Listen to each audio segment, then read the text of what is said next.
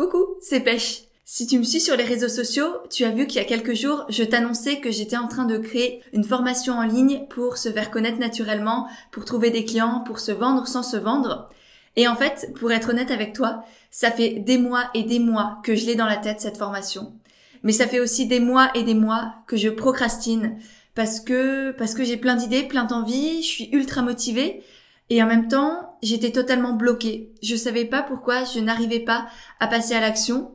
Donc il y a quelques jours, je me suis vraiment prise en main, je me suis un peu pas secouée, mais j'ai commencé à, à essayer de comprendre ce qui se passait dans ma tête et surtout j'ai essayé de trouver des, des, moyens, des astuces, des conseils pour lutter justement contre cette procrastination.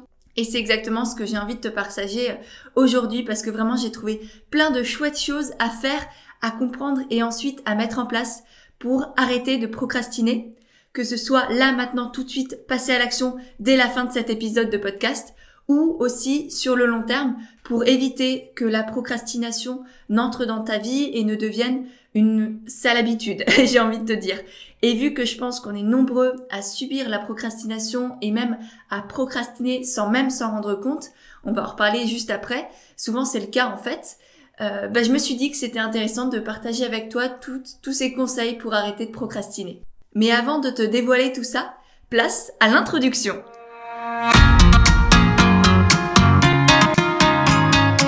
Bienvenue sur Indépendante et Authentique, le podcast pour booster ton état d'esprit et ton entreprise.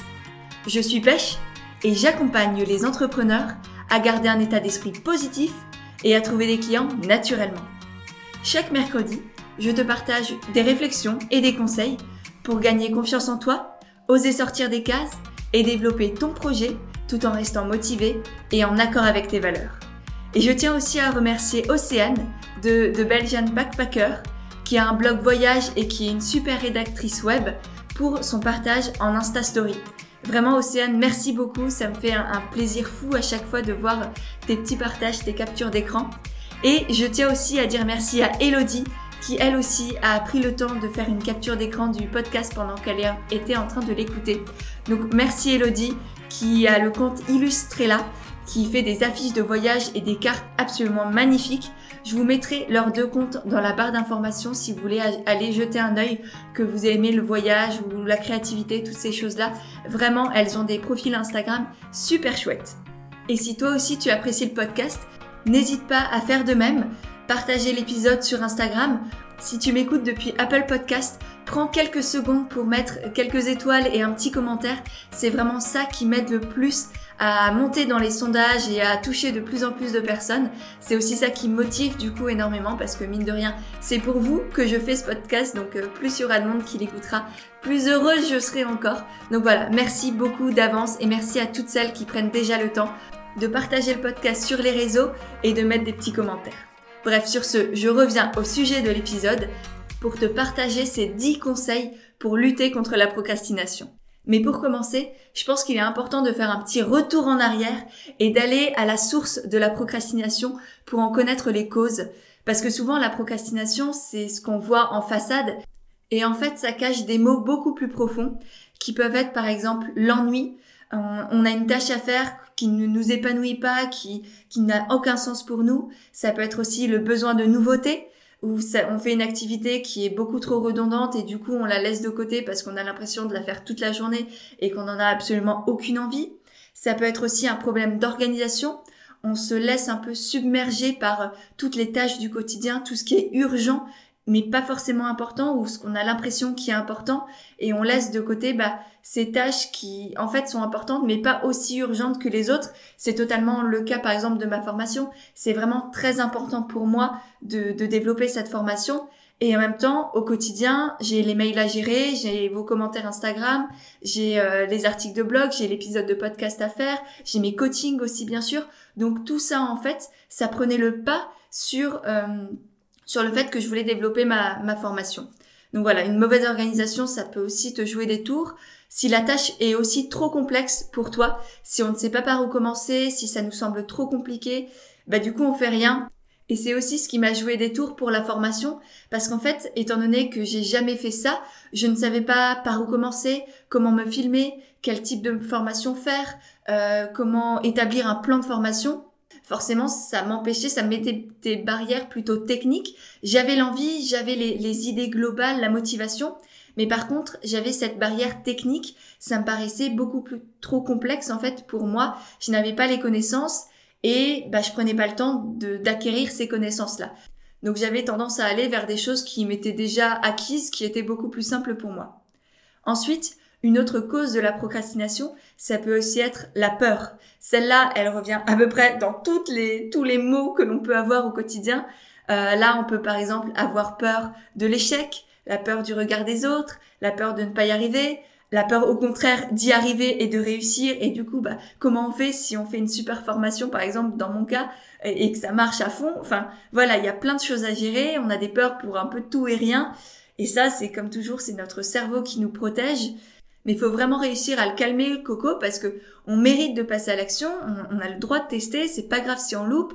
Enfin bref, il faut réussir à, parler un peu avec lui là-haut pour lui dire de se calmer et que effectivement on a faut passer à l'action, quoi. C'est sans ça, on continuera toujours de procrastiner et ce sera de plus en plus compliqué de, passer à l'action. C'est comme euh, pour aller à la salle de sport, le plus dur, c'est de faire le premier pas.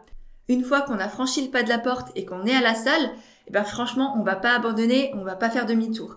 Donc pour c'est pareil pour tout dans la vie en fait. Dès qu'on procrastine, c'est faut s'obliger à faire le premier petit pas. Je te donnerai des conseils juste tout à l'heure pour euh, pour réussir euh, à le faire justement. Mais là, faut vraiment déjà prendre conscience qu'on se bloque nous-mêmes, qu'on s'empêche de le faire à cause de la peur et à cause de plein d'autres choses. Et notamment, la dernière cause de la procrastination que j'ai trouvée, c'est la recherche de la perfection.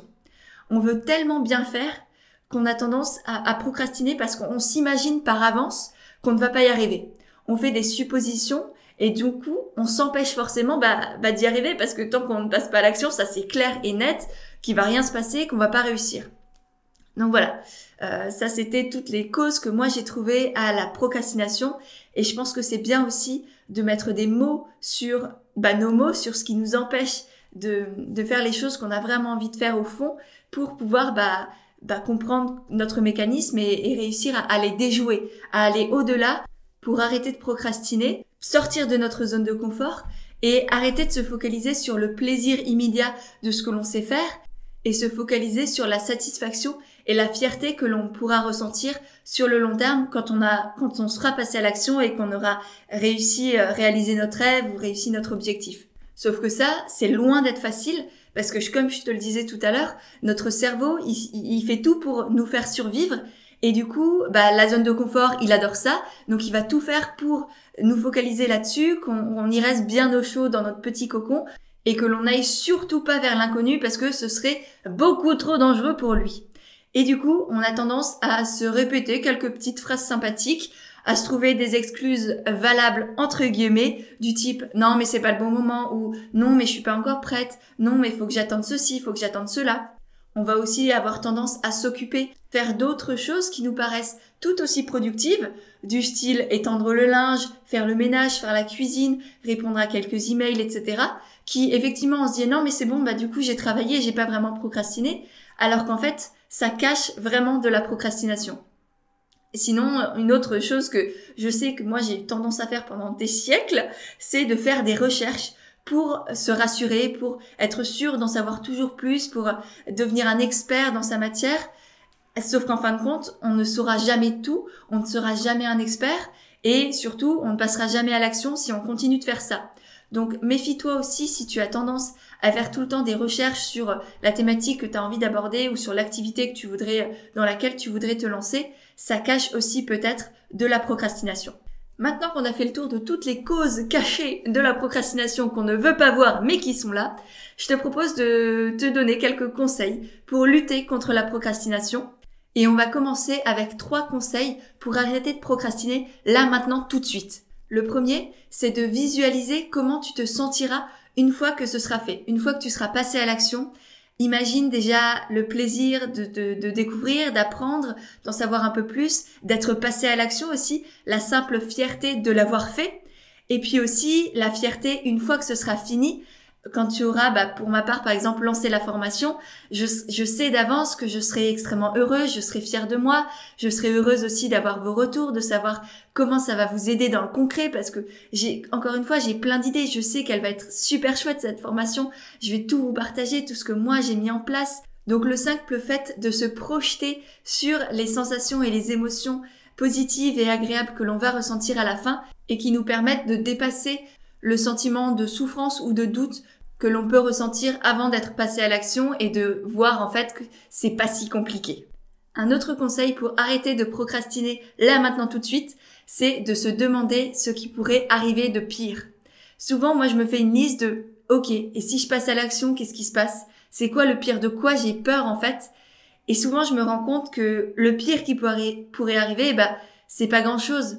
Là, par exemple, si je reprends l'exemple de ma formation, bah au pire ça fait un gros flop. Mais je sais que j'aurais appris à faire une formation, je me serais dépassée, je serais fière de moi, je l'aurais fait quoi. Donc il y a rien qui peut arriver, c'est pas grave si ça fait un flop. Et en plus, je sais au fond de moi qu'il n'y a aucune raison parce que je sais que vous êtes là, qu'elle vous intéresse, que moi je vais y mettre énormément de valeur, de contenu, d'exemples concrets pour qu'elle vous aide au mieux. Donc il n'y a aucune raison que le pire arrive en plus de ça. Et même si le pire devait arriver, ben, je trouverai forcément une solution. Je continuerai, soit je développerai une autre formation, j'aurai des feedbacks, du coup, je pourrai améliorer celle-ci. Enfin, il y a plein de choses qui vont pouvoir arriver et en fait, il y aura toujours que du positif. Donc, même le pire, en fin de compte, peut nous apporter du positif. Et, et même ce pire, comme dit, il est jamais vraiment, euh, vraiment pire, quoi. Enfin, c'est jamais grave. Enfin, c'est rarement grave, on va dire plutôt, ce qui peut se passer si on passe à l'action. On, on va pas se faire bouffer par un requin, quoi. Euh, honnêtement. Une troisième astuce pour arrêter de procrastiner, c'est de se dire qu'à chaque fois qu'on sera passé à l'action et qu'on aura fait une grosse tâche que l'on met de côté pour le moment, c'est de s'offrir un petit plaisir, un petit cadeau, une gourmandise ou quelque chose comme ça. Parce qu'en fait, ça permet de créer des connexions neuronales positives dans notre cerveau. Euh, lui qui cherche toujours le plaisir, en fait, ça va être une technique pour le berner, si je peux dire ça comme ça, et associer du plaisir à ce qui était avant une souffrance. Donc par exemple, si tu détestes faire la compta, moi c'est mon cas par exemple, eh ben tu peux te dire qu'à chaque fois que tu as fait toute ta compta pour le mois, tu vas t'offrir par exemple une petite pâtisserie par exemple. Bon bien sûr c'est à ne pas faire si tu es comptable parce que sinon tu soit tu vas jamais en manger, soit tu vas en manger toute la journée. Donc donc choisis bien le plaisir quand même qui est adéquat à ta situation et j'espère pour toi que si tu es comptable, tu aimes quand même la comptabilité et que tu ne procrastines pas à la faire, parce que sinon euh, c'est problématique. Et le dernier conseil pour passer à l'action dès maintenant là tout de suite, c'est de compter jusqu'à 3 et de se lancer. Alors je sais pas si tu faisais ça aussi, mais moi je sais que par exemple avant de sauter dans une flaque ou pour me donner du courage, quand j'étais enfant, je comptais jusqu'à 3 et après je le faisais. Et ben en fait, cette technique, elle fonctionne aussi parfaitement pour lutter contre la procrastination. Si t'as du mal à te lancer, que t'es affalé dans ton canapé et que tu dis non mais j'ai la flemme, et ben compte jusqu'à 3 et à 3 tu sautes du canapé et tu passes à l'action. Tu le fais et là tu seras tu seras en train de faire le premier pas qui est le plus dur encore une fois et c'est bon, tu seras lancé et on ne va plus pouvoir t'arrêter. Voilà pour mes petits conseils pour passer à l'action dès à présent. Et maintenant, je vais te partager des astuces pour lutter contre la procrastination, mais sur le long terme, pour éviter que ça t'arrive trop souvent ou que une fois que tu as compris pourquoi tu faisais ça, pourquoi tu procrastinais, qu'est-ce qui t'empêchait de passer à l'action vis-à-vis de tout ce qu'on a vu au préalable avec les causes de la procrastination, pour que tu puisses l'éviter, comprendre comment tu fonctionnes et un peu le déjouer encore une fois ton cerveau et, lui dire eh non Coco, euh, moi je me laisse pas faire. La première astuce, c'est d'avoir des objectifs clairs. Pas juste des envies qui fourmillent dans ta tête, des petits rêves par-ci par-là. Tu dis, ah oui, tiens, ça, ce serait chouette de faire ça, c'est ci, ça. Alors qu'en fait, tu sais pas vraiment où tu vas. C'est ce qui m'est arrivé exactement pour la formation toujours. Je me disais, ouais, mais ce serait sympathique et on pourrait faire ça et ça et ça. J'ai plein d'idées. Sauf que je savais pas comment les appliquer concrètement. J'avais pas d'objectif clair. Donc ça, je pense que ça rejoint aussi la problématique de si tu manques d'organisation, c'est hyper important d'avoir des objectifs clairs des objectifs SMART, c'est-à-dire qui soient très spécifiques, qui soient mesurables, donc que tu peux, euh, par exemple, tu donnes une heure ou un chiffre ou des choses comme ça, qui soient atteignables, c'est-à-dire qui soient assez ambitieux pour être motivants, mais pas non plus inatteignables au risque de te décourager. Il faut aussi qu'ils soient réalistes, c'est-à-dire compatibles avec ton emploi du temps, tes objectifs, tes impératifs, etc. Et pour finir, il faut aussi que ton objectif soit temporellement défini. Donc, tu te donnes une date de départ, une date de fin, et à la fin, faut vraiment que tu aies fait au mieux pour avoir réussi ton objectif. Dans mon cas, par exemple, je me suis dit que j'allais tout faire pour lancer ma formation sur comment se faire connaître et trouver des clients naturellement d'ici fin avril. Donc ça, ça veut dire que la première semaine d'avril, là par exemple, je me forme à comment faire une formation la plus efficace, la plus concrète et la plus intéressante possible. Ensuite, je ferai tous les visuels, les PDF, les supports de cours, je me filmerai, je ferai les diapositives, etc. Ensuite, je ferai tout ce qui est bonus, PDF récapitulatif, liste, mais aussi tout ce qui est bah, page de vente, communication, donc tout ce qui tourne autour aussi de la, de la formation. Et comme ça, je sais qu'au fur et à mesure des semaines, j'ai avancé. Chaque semaine, j'ai un objectif euh, défini pour la semaine qui rejoint mon objectif principal pour le mois, qui est de lancer cette formation sur la communication et la vente authentique. Et ça, c'est d'ailleurs un autre très bon conseil pour arrêter de procrastiner, c'est de découper ses objectifs en toutes petites étapes. Donc là, tu vois, moi, j'ai créé une formation. Ensuite, les dissocier en, au début, bah, il faut trouver, savoir comment créer une formation. Donc ça, ça signifie qu'il faut pas falloir se former. Donc, j'ai acheté une formation pour apprendre à faire des formations. Ensuite, je fais chaque module jour par jour. En parallèle de ça, je développe la structure de ma formation. Donc tout ça, ça fait des petites étapes qui sont beaucoup plus faciles à mettre en place dans son quotidien et à planifier aussi parce que moi j'ai du coup j'ai aussi fait un planning avec chaque étape à tel ou tel moment de, de la semaine et comme ça je suis certaine qu'à la fin de ma semaine j'ai fait mon objectif grâce aux petites étapes que j'aurai détaillées au fur et à mesure des jours. Ça me fait d'ailleurs penser à une autre astuce pour arrêter de procrastiner, c'est d'avoir un agenda réaliste c'est-à-dire de ne pas mettre trop de choses sur sa to-do list, mais vaut mieux trois grosses tâches relativement complexes plutôt que 12 000 petites tâches qui, euh, que tu vas perdre du temps à associer au fur et à mesure. Vaut mieux vraiment batcher. Je sais pas si tu as déjà entendu ce terme. On parle notamment de batch cooking. Et ben là, c'est pareil, c'est rassembler les tâches qui se ressemblent. Par exemple, tu te dis, bah, je réponds à tous mes mails sur une heure chaque jour. Au lieu d'ouvrir ta boîte mail 30 fois, tu vas pouvoir gagner du temps et du coup l'utiliser pour faire ces choses que tu procrastinais auparavant de, de mettre en place. Une autre astuce pour arrêter de procrastiner, ça va être de se créer des routines sur mesure pour te mettre en condition. En fait, faut se voir un peu parfois comme, comme un athlète. Un athlète, ça arrive pas sur, sur la piste de course, par exemple, tout frais, tout euh, en sortant de la voiture. Non, un athlète, ça se prépare, ça a une petite routine au préalable, ça, ça court un peu, ça saute sur place, ça fait des, enfin, je sais pas, ils ont tous leurs trucs. Et toi, c'est pareil. Faut avoir une petite routine qui vraiment te mette dans l'état d'esprit. Oui, maintenant, je vais travailler, il faut que je fasse ça, faut que je passe à l'action. Et à chaque fois que tu vas faire cette routine-là, ton cerveau, il va comprendre que tu vas passer à l'action et qu'il a rien à dire. Et c'est vraiment très efficace pour ne pas se laisser le choix, en fait, tout simplement. Par contre, c'est aussi hyper important de s'accorder des pauses. Euh, travailler, c'est bien, mais il faut aussi prendre le temps de souffler, de récupérer, d'avoir autre chose dans sa petite tête pour pouvoir rester productif, motivé et épanoui dans ce qu'on fait. Ensuite, un autre conseil, ça va être de te former si tu en as besoin, bien sûr. On l'a vu tout à l'heure, c'est à double tranchant parce qu'il ne faut pas non plus trop se former. Il faut pas faire toujours plus de recherches, toujours plus pour devenir un expert. Non, tu ne seras jamais un expert, par contre, c'est effectivement important de savoir comment réaliser l'action que tu procrastinais de faire auparavant. Dans mon cas, comme je te l'ai dit, je ne savais pas comment faire une formation, je ne suis pas formatrice de base, du coup, eh ben, j'ai investi dans une formation pour apprendre à la créer. J'ai aussi investi dans des outils pour me faciliter la vie et créer des formations qui soient agréables pour tout le monde, qui soient utiles, qui soient ludiques, qui soit euh, agréable aussi pour moi à faire parce que c'est important de prendre du plaisir aussi dans ce que l'on fait. Et ça, bah, c'est une petite astuce en plus, euh, bonus, que je te rajoute. C'est essaye de trouver du plaisir dans toutes les choses que tu fais, euh, même si ça te paraît compliqué au départ. Il y a toujours des choses intéressantes ou plaisantes à faire. Et pour finir, mon dernier conseil pour arrêter de procrastiner sur le long terme, ça va être de déléguer, d'être accompagné ou simplement de s'engager auprès des autres.